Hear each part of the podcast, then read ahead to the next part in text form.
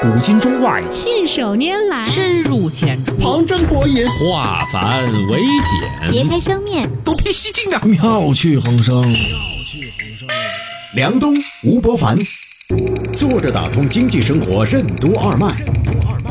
东吴同学会，一期一会。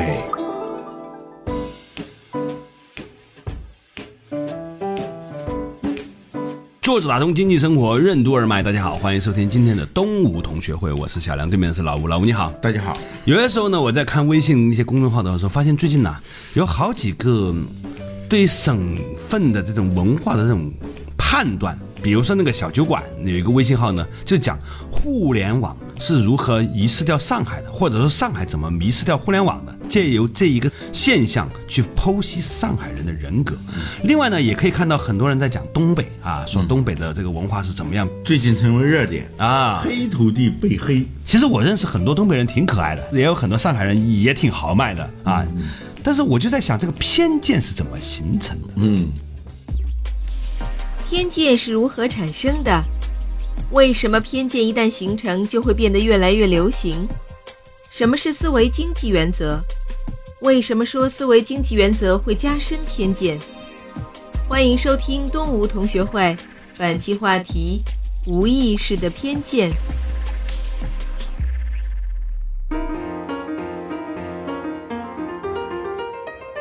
我自己特别有感触的一事儿就是，荷兰人啊，曾经是有一本书《荷兰人惹谁了》，对就专门分析为什么大家爱黑荷兰人嘛。对，当时这本书流行的时候，我就自己很纠结啊。啊我我发现我有好几个特别好的朋友都是荷兰人。嗯，而且我认识一些河南女孩，她们说起河南话真的挺好听的。我你认识是女的，我认识都是男的，就 哎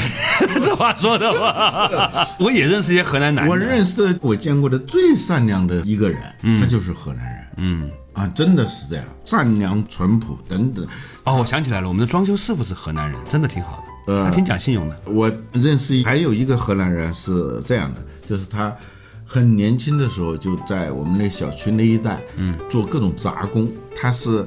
木工，嗯。瓦工，嗯，反正各种工吧，嗯，几乎他没有他不会的。就是你家里头有什么事啊，嗯，把他叫过来，他一会儿就给你搞好了。他就是以这样一个这种人适合移民去加拿 大、新西兰什么的。你看每个人家里面都有一个工具房嗯嘛，你不搞定自己的家，你是活不了的。对我们中国人也没这个习惯，没有那种工具箱嘛，北欧人都有那种工具箱对嘛，，工具房其实是。啊、那时候我习惯叫他小王，嗯，一直十几年了，嗯变成老王了呃变成老王了。他口碑很好，在那个小区里头啊，经常是互相推荐，所以他火很多。嗯他自己能印一个名片，他的名片看着特别好玩。嗯，河南省驻京施工队王某某，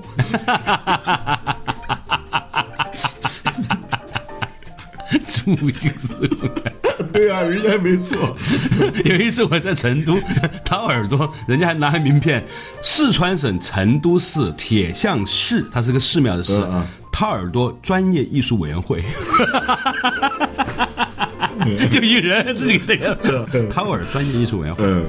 人特别的好，就是干活挺像样，做人啊各方面都挺好。所以这个偏见，就今天我有一个河南的朋友啊，说、这下好了，最近啊攻击的矛头开始转向东北的时候，他说这下我们河南人得解放了，不再会老被别人黑。这个朋友特别好啊，是某啊、著名投资机构的掌舵人之一啊呃，掌舵人，他有一回去猎脚，一般的猎脚的小姑娘会礼貌的问大哥你是哪儿人嘛？啊，他说我是河南人。那个女孩说不对吧，大哥不像吧，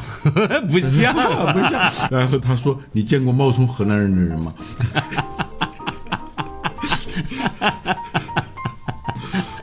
现在他说这下子攻击的矛头就不再指向他们了。嗯，他们公司也有几百号人了。嗯，按照这个人口比例，他们公司应该有那么十几个荷兰人的。嗯，可是他就没有听说过谁是荷兰人。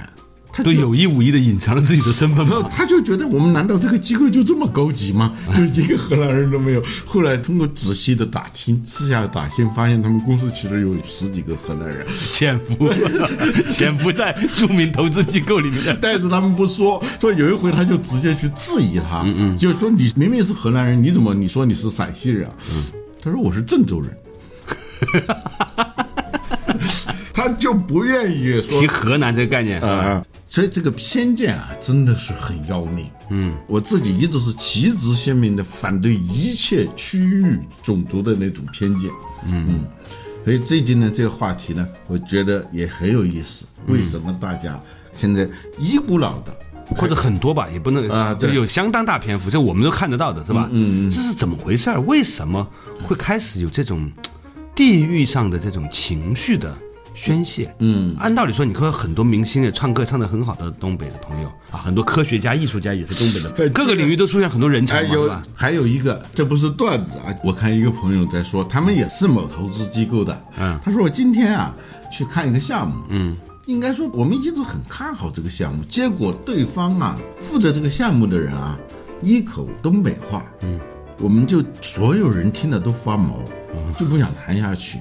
这就是偏见在作怪，嗯，就我自己的观察，最近一波黑东北的，嗯，浪潮啊，呃浪潮小浪潮哈，实际上是跟毛振华那个事儿有关，嗯啊，就他在亚布里的那个投资啊，嗯，其实呢，当地的政府已经明确表态，嗯，这个事儿他们处理是有问题的，嗯啊，道歉啊，整改呀、我看还处理的还是不错的，嗯，然后呢，因为这个事儿就把一个老话题给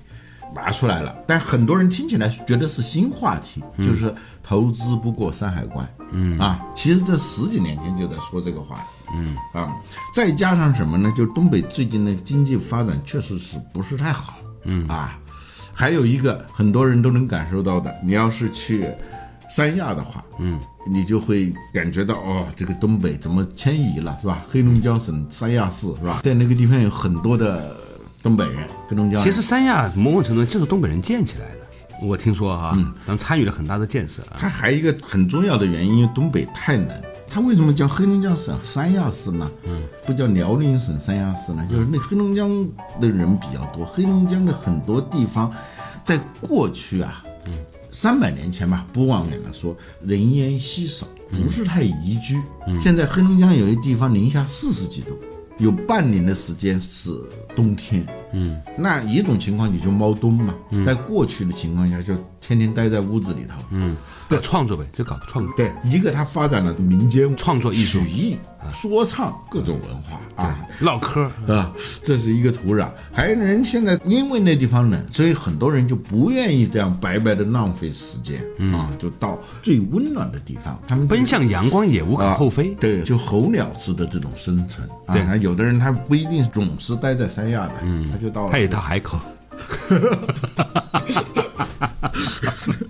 你继续。这这东北的经济确实是有问题，嗯，所以呢，任何一种舆情它出现，一定有它客观的话语生态的，嗯，但是呢，我自己觉得。这还是一种偏见。关于这个偏见呢、有一本书上是这么讲的：偏见的出现，它有几个原因。第一，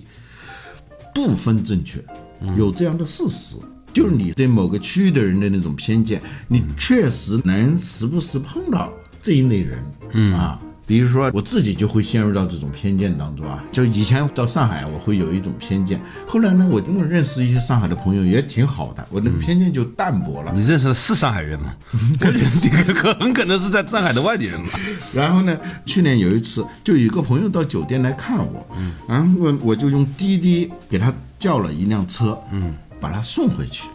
他到的时候，实际上我已经接到这个扣费的这个通知了，对但是呢，那个朋友呢，因为到了，他会给我打个电话，对，说他已经到了，啊，他以前没用过滴滴啊。我说这个钱他是自动扣的，我这边已经扣了。他说不啊，他刚才已经又收我钱了。嗯哼，哎呦，我当时就是这个感觉，一下子我把我这个偏见又给撩起来了。嗯，但是我自己告诉自己，这在哪个城市都可能有这种现象，不要把这样一个事儿跟一个成见连在一起。对但是这样做，你还是说有意识有的觉察的啊。啊，对，这是有觉察、有觉知，是吧？不要这样，你才会避免这种，还不一定能够避免啊。时间长了，没有再遇到一次这样的事儿，原来的那个偏见又会死灰复燃。就偏见之所以流行，第一个就是因为部分正确。有这样的事实。第二个因素是人类的思维方式里头有一种追求流畅性和简单性的倾向，嗯，就是面对一个现象的时候，他愿意用那种以偏概全、一以贯之的那样一个逻辑和判断来说这件事情，而自动忽略那些例外的事情，嗯，啊，就是那这样的话耗脑油耗的少，就是啊大脑 CPU 运算效率比较高。这叫思维经济原则，追求所谓的思维连贯性和流畅性，它表现在很多方面，比如说开车的朋友都有这个感觉，概括起来就是，世界上最有效的祈雨的方式就是洗车，嗯，呃，就是你一洗车它就下雨。很多人都有这个感觉，嗯，其实这是偏见，嗯，因为你洗车不下雨的时候，你是没有感觉的，嗯，它自动就忽略了，嗯，第一次产生了这种感觉，以后每一次都会强化。对，洗完车没有下雨的，它就会忽略；嗯洗完车下雨了雨，它就会强化。对呃，几次强化之后呢，这个印象本身就取代了对这个事情的认知，对，就反面的证据自动忽略，嗯，正面的证据只要有一个就逮着了知。道强化啊。嗯，对，这也是一个我们追求思维的连贯性、思维经济原则导致的一个偏见。嗯，那当然还有一个因素呢，就是历史的积累和周围的人谈论的频率就会强化你这个偏见。你说春秋战国时期有个特点哈，嗯，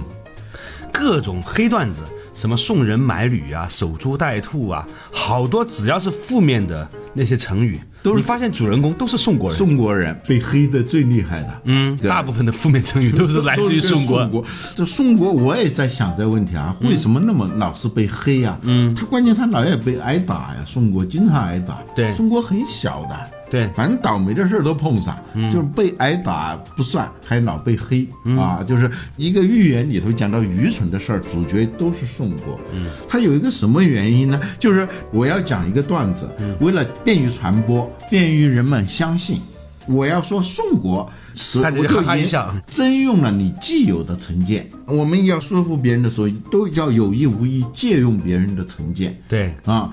这个东西又是一个正反馈，就是我为了让我的这个东西有说服力，我就无意当中选择了以前别人黑人的那个套路，这样就一次又一次的，所有的人都会按照这个套路的时候，这个被黑的对象就会产生一种类似于反向的马太效应。嗯，比如说到小气的人，嗯，假如我讲一个关于小气的故事，嗯，说这个人买冰棍儿的时候，嗯，他爱挑那个棒儿细的买，嗯，那哪儿呢？为了加强你这个说服力，你就肯定会想说，是不是湖北人？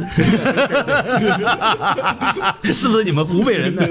你就会揣摩怎么做这个事情才可能更让人相信。你说对，当然是哪儿哪儿哪儿人，哎，哇，这个事儿，那又变成一个段子开始传播，它整个就这种扩散，使得这个东西就变成一个正循环。对，其实每一个省的人都有带着某种的偏 见。哪一个地方都有好人，哪一个地方都有坏人，哪一个地方都有大气的人，也有小气的人，有奸诈的人，有磊落的人，其实肯定是差不多的。呈正态分布的，其实啊，对，啊，确实有些地方，它由于历史的原因、地域的原因、文化的原因，某一类型的人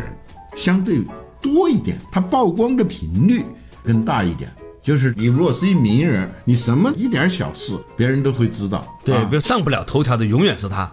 对吧？也许人家上过头条，也忽略。 只要他出新闻嗯了，一定上不了头条。大家就期待，万众期待，是嗯吧？最后就只能这个样子了。今天其实从陈建开始讲起呢，我们讲的比较像宋国人哈。嗯宋国人他之所以被黑呢，是因为他当时是殷商那些所有的移民的后代啊，嗯其他都是周天子的那个嘛，所以呢，他们相当于说有点像是弱势群体。你只要打他、骂他、嘲笑他是呢商的成本移比你民对殷商时期的后裔嘛，所以呢，哎，这个有点像打便宜人啊。对就是当我打你没有危险的时候，或者我骂你你不能还嘴的时候，你被打和被骂的概率就会大大增加。嗯，今天和大家探讨的就是关于偏见这个话题。这个偏见是如何形成的呢？如果万一不小心掉入那个偏见的黑洞之后，又如何是好呢？稍事休息，马上继续回来。作者打通经济生活任督二脉，东吴同学会。什么是巴菲特所说的滚雪球效应？为什么说在观念领域也遵循这个效应？声誉管理和品牌管理有怎样的不同？为什么说好的声誉就是好的偏见？我们该如何打造好的声誉？欢迎继续收听东吴同学会，本期话题：无意识的偏见。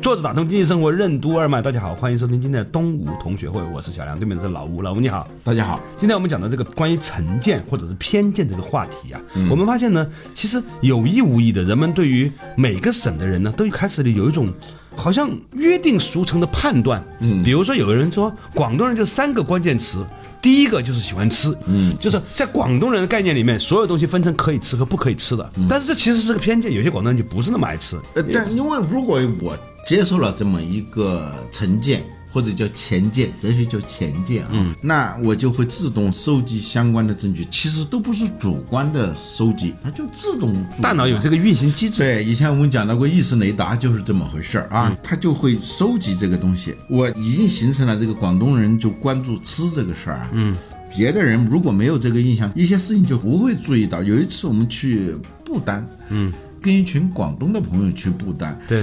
的的确确也是，我就发现不丹有很多植物我们是没见过的，嗯，他们看到一种新奇的植物的时候，第一反应呢，来煲汤。这可以煲什么汤啊？ 对呀、所以煲汤。假如我没有这个偏见的话，我可能就找那他们说了多少话？你想想，一路上，对，人家还谈了很多哲学 呀、是吧？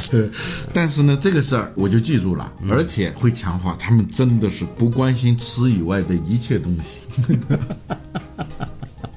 不过你要是跟一个广东人，大概率上，如果什么话都没得说，你只谈论吃白切鸡或者吃烧鹅，还是会有很多人会很热烈的加入这个讨论。对所以看来这个文化还是有一定道理。那其实每个省市的人都有类似的这种偏见哈，嗯，这种偏见也有它的历史原因啊，也有这个强化。嗯它往往刚开始的时候呢，只是有一点点一小撮人这样，但时间长了之后呢，它就形成了一种自我强化的过程，甚至也会本地人自己也有这样类似的滚感觉嗯雪。球嘛，滚，它也是一个滚雪球的效应。这一个呢，就索罗斯啊，在他的《金融炼金术》里头嗯讲了一个道理，讲了好半天啊，我搞明白了。那其实说的还是个滚雪球效应，嗯，但是他说的是观念的，嗯，这种滚雪球效应就是一个反射嘛，嗯，就是反射身性原则嗯反身性原则就是他自我强化的，在观念领域也遵守这样一个法则。嗯，尤其是小孩儿，有一句话，据说这还是东北话，还说小孩儿跟画长。嗯，他就是这样的。你认为这个小孩儿是什么样子？嗯，他就会越来越像你说的那个样子。嗯啊，所以偏见对人的危害是很大的。一方面，它会强化你的偏见；另外，这个偏见会反过去会影响你对他产生偏见的那个人。最近那个黑东北的段子很多，大家就开始在那比武了，就是他要创新嘛。对啊， 最近我看到有一个段子是这样的，说以后不要老黑东北人了，东北人其实都是活雷锋、善良、热情、豪爽、大方。最近我自驾游到东北雪乡，他们对我热情的招待，有吃有喝，哎呀，说说笑笑，最后很热情的送我到火车站。然后下面呢有一条的回复：“你车呢？” 我估计那肯定是作者自己家的，这 自是一己种家的回复啊。对， 这是一种体裁，就是说它的整个文章是连接下面的这个回复这一部分，完整的表达了。点睛之笔啊，这次叫高级黑了吧，是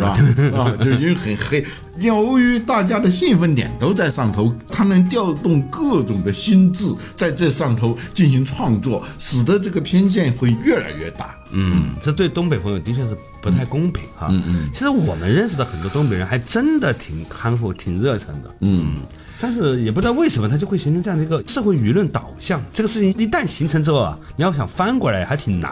嗯，对，就像资本，其实，在资本市场上，它本身就是一个偏见的生成机制，对，就是好多的股票涨对，跌，它都带有这个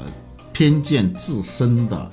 繁衍的能力。嗯啊，我有个朋友，他以前做广告公司的哈，他说现在呀、他们最大的客户啊是各级政府，以前都是企业，就他们是 to B 的生意，现在是 to G 生意啊嗯生意，government 啊，地图记对 B to G 很多从省到市到自治州到县，甚至到村都在打广告，都在为自己寻找定位。嗯。那你这个定位呢？你还得根据人们已经对你的某一些看法，你得在这个看法上去延伸出来。嗯比如说贵州啊，自然而然就发展出好山好水好风光，是吧？你说你金融有多发达，可能你的金融业真的很发达。比如说前段时间有人挖矿，是吧？在 那里金融业直接挺发达，但是人谁信啊？就只相信好山好水啊，就觉得这个东西很 make sense 啊，很合理。它叫抓手，就是我们的感觉和表达都需要抓手。你只有在表达的时候找到了抓手，你就极大的节省沟通费用和沟通成本。所以我觉得说，当有一些地方